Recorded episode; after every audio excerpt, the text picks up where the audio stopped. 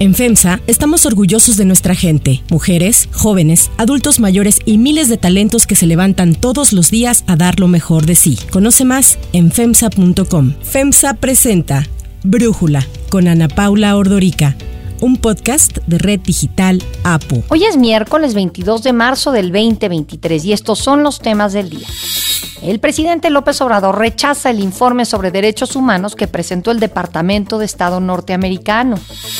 Hoy se conocerá la decisión de política monetaria de la Fed. Previsiones coinciden en un aumento de 25 puntos base a la tasa de interés. Pero antes vamos con el tema de profundidad llega un grupo que propone Ignacio Ovalle, una gente buena desde mi particular punto de vista, que lo engañan, pero a los que recomienda, puro priista la semana pasada, el presidente Andrés Manuel López Obrador exculpó a Ignacio Ovalle de los actos de corrupción cuando estuvo al frente de Seguridad Alimentaria Mexicana, Segalmex, asegurando que fue engañado. Y es que de acuerdo con la Auditoría Superior de la Federación, existe un faltante en Segalmex de más de 9 mil millones de pesos que se dieron bajo la dirección de Ovalle y que no han sido aclarados. Por estos hechos, hace dos semanas, un juez federal giró 22 órdenes de aprehensión a todos estos a los que se les ha girado las órdenes de aprehensión, se les acusa de delincuencia organizada, operaciones con recursos de procedencia ilícita y peculado. Segalmex es la paraestatal dependiente de la Secretaría de Agricultura, creada en enero del 2019 por el presidente López Obrador en lugar de CONASUPO. A través de esta, el gobierno pretendía comprar productos agroalimentarios a pequeños y medianos productores nacionales a precios de garantía, además de vender y distribuir fertilizantes semillas mejoradas y productos que sirvieran para aumentar la productividad en el campo. El proyecto incluía la industrialización de productos básicos como la leche y sus derivados y la comercialización de los excedentes de la producción en México y en el extranjero. Sin embargo, muy pronto empezaron a surgir los problemas. A partir de mayo del 2019, fecha del inicio del periodo de la siembra, campesinos de las regiones de Tierra Caliente, Norte, Costa Chica y Montaña en Guerrero salieron a protestar estar casi diario en reclamo del abono que decían que no se les había entregado.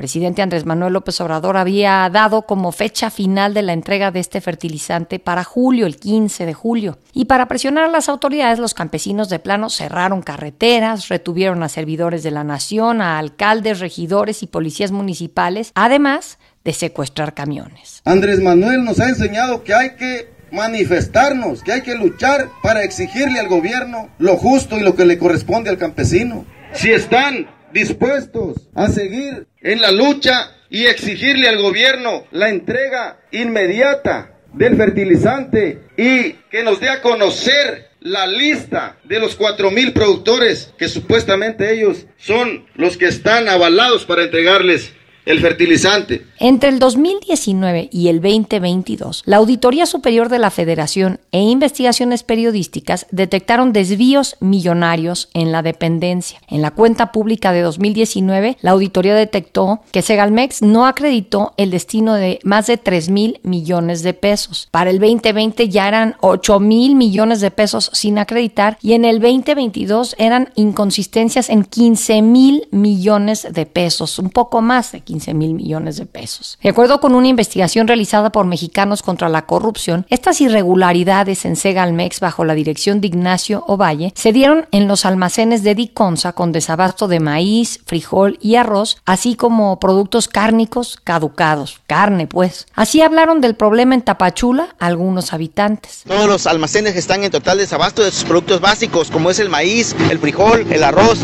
las harinas de maíz y toda la canasta básica. En el 2020, la Secretaría de la Función Pública informó que recibieron 22 denuncias con lo que se abrieron carpetas de investigación y el presidente aseguró que él fue el que dio la orden para iniciar estas investigaciones. Y se descubre de que hay corrupción.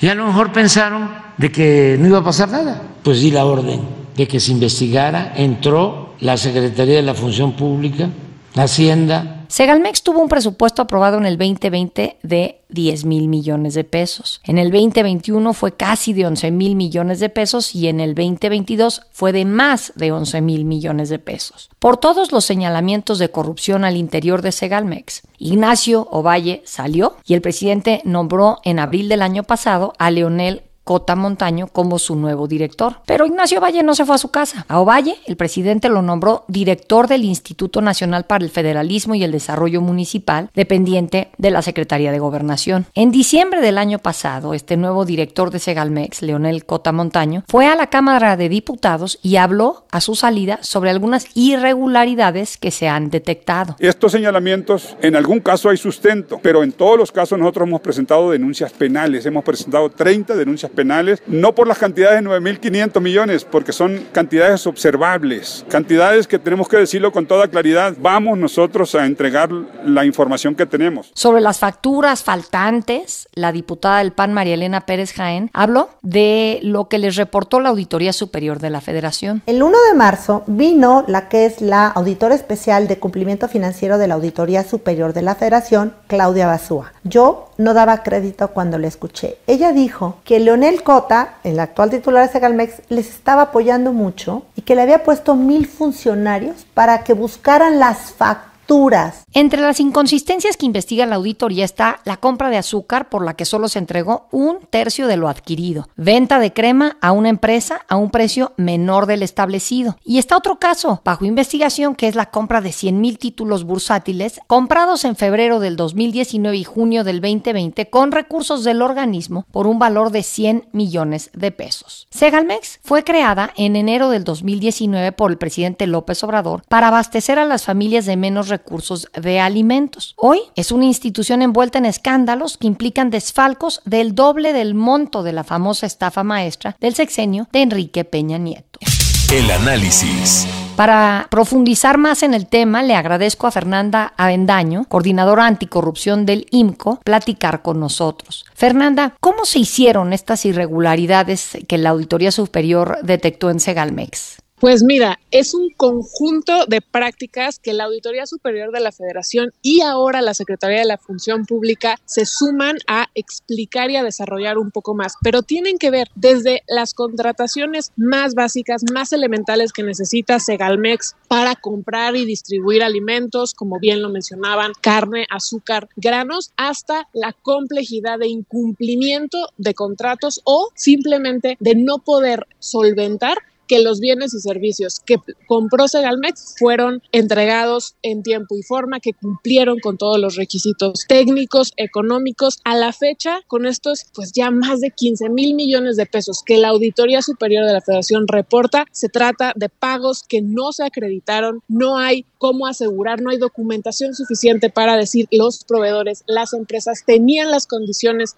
técnicas para entregar los bienes o simplemente no los entregaron porque las empresas como muchas de las investigaciones que han salido en los últimos años no estaban capacitadas para cumplir con la entrega, distribución y en última instancia para que todas las personas o el objetivo de Segalmex es que la mayoría de las personas tuviera acceso a estos alimentos, pudiera cumplirlo. Entonces hay una serie de irregularidades y de prácticas que Segalmex no ha podido solventar y que es esas prácticas que se suman en muchos contratos de proveedores, pues ya ascienden desde 2019 a 2022 estos 15 mil millones de pesos y recordemos, y esa es la complejidad de este tipo de auditorías, que ni la Auditoría Superior de la Federación ni las investigaciones periodísticas, ni la Secretaría de la Función Pública tienen la capacidad, tienen los recursos humanos de analizar todo el monto gastado por Segalmex. Entonces, esta es una muestra representativa y una muestra muy minuciosa de qué está pasando con el presupuesto de Segalmex, pero que no podemos asegurar y que probablemente no sea el monto total de las irregularidades que presenta en los últimos años y que de no ser solventados probablemente esta cifra y estas inconsistencias en contratos, en compras, en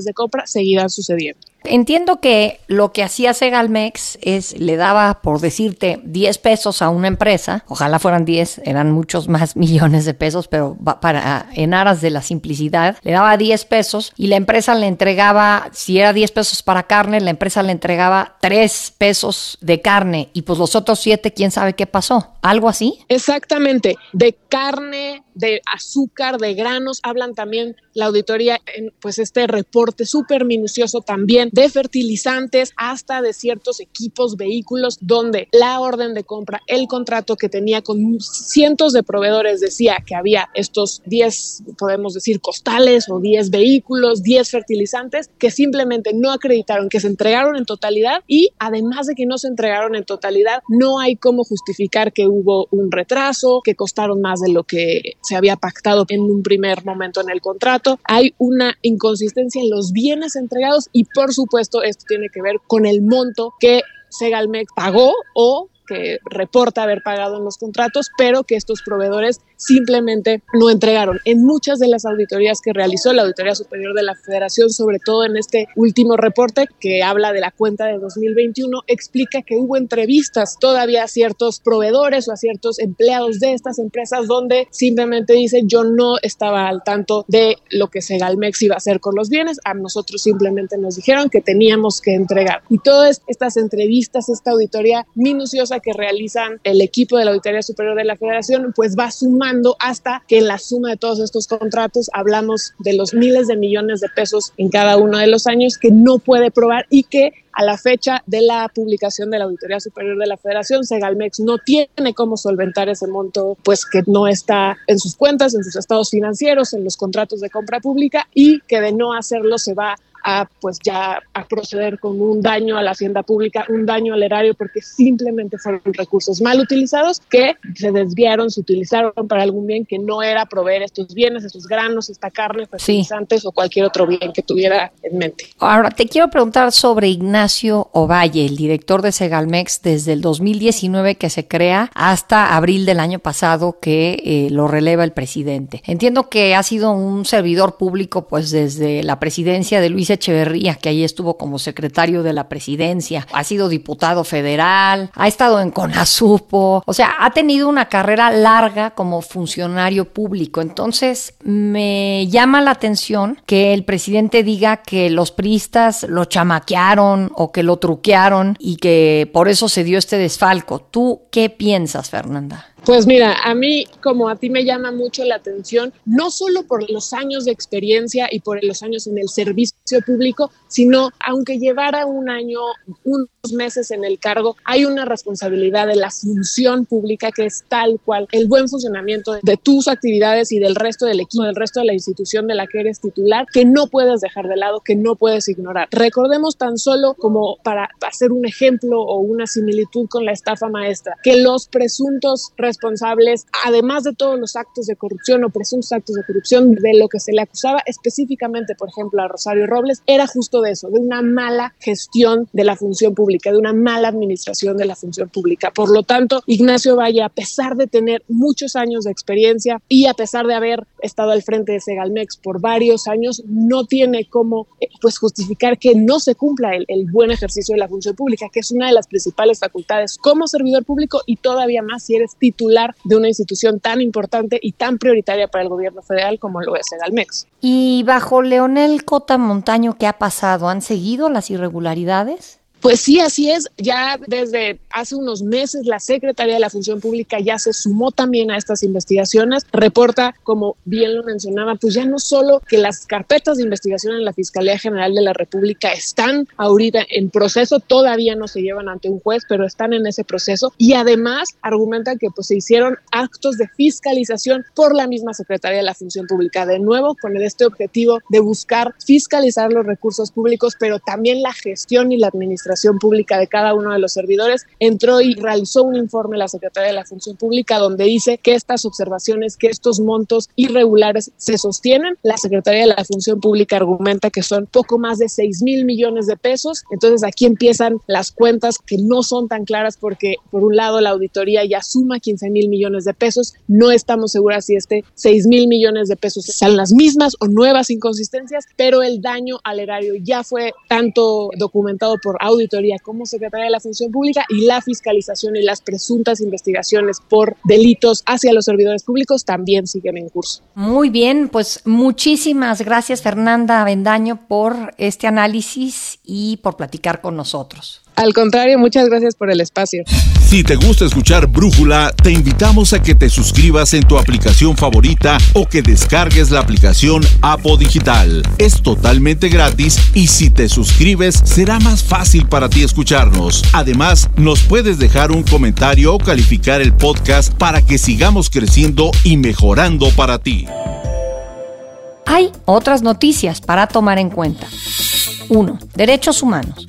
El presidente Andrés Manuel López Obrador calificó de mentiroso al Departamento de Estado norteamericano tras la publicación de su informe anual sobre derechos humanos, en el que señala la impunidad y corrupción que persiste en el gobierno, además de sus ataques a periodistas y activistas. No es cierto que están mintiendo, que es pura politiquería, con todo respeto. Es que es su naturaleza, no quieren cambiar, entonces se creen el gobierno del mundo. En este reporte anual sobre derechos humanos se reitera la preocupación de Estados Unidos por los altos niveles de impunidad en México y por la violencia perpetrada por el crimen organizado. El informe enfatiza la colusión que existe entre criminales y autoridades, algo que el presidente López Obrador ha negado en repetidas ocasiones. Cero impunidad.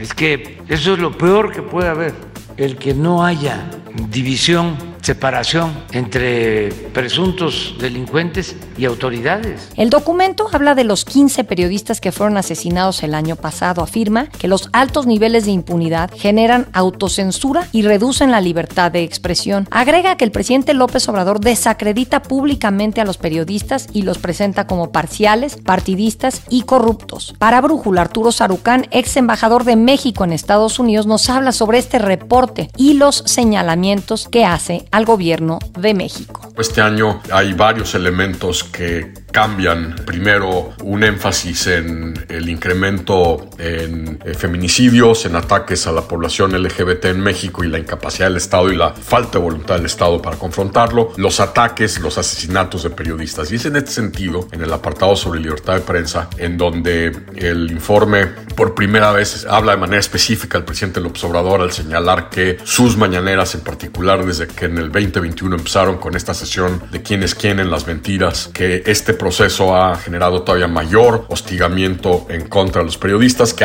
está atentando contra la libertad de prensa y hace eco de las recomendaciones de la CIDH en la OEA de que este segmento de la conferencia de la mañanera debería suspenderse. El problema se agrava con la respuesta del presidente, evidentemente, quien pues calificó al Departamento de Estado de emitir mentiras y que en su arrebato al tratar de revirar argumentando que pues mientras se critica a México, Estados Unidos haciendo eco de la patraña de un artículo que salió sobre el papel estadounidense en el sabotaje del gasoducto en el Báltico, el gasoducto que lleva gas ruso a Alemania y Europa. Hoy la Casa Blanca en la sesión con la vocera de la Casa Blanca pues le revira al presidente le dice que eso es absolutamente falso, que buscarán seguir construyendo una relación de contracción con momentum positiva con México, pero que pues, evidentemente las declaraciones del presidente están fuera de línea y fuera de orden. Este es el resultado, una vez más, de un presidente decidido a tensar la liga con Estados Unidos. 2. Fed.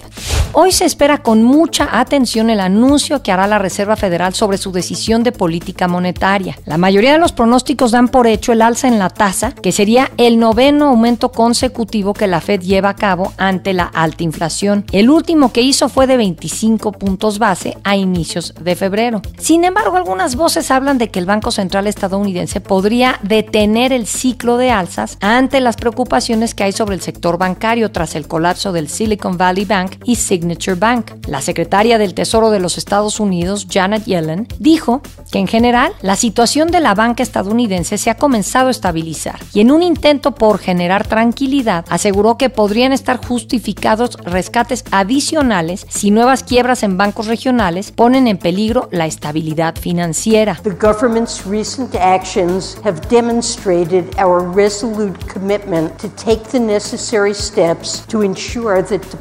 savings and the banking system remain safe. The situation is stabilizing and the U.S. banking system remains sound. La decisión que tome este miércoles la Fed podrá influir en nuestro país, ya que la Junta de Gobierno del Banco de México anunciará su decisión de política monetaria la próxima semana, en donde se espera que la tasa de interés pueda aumentarse en un cuarto de punto.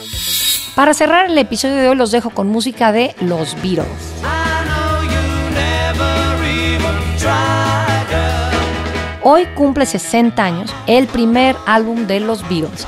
Please Please Me. Con este disco se rompió el récord de grabación que fue de 9 horas con 45 minutos en los estudios EMI de Abbey Road. Previo a la grabación del disco habían ya lanzado dos sencillos, Please Please Me y Love Me Do, que fueron incluidos en el material. A partir del lanzamiento del álbum se disparó la popularidad de los Beatles en todo el mundo, principalmente en Reino Unido.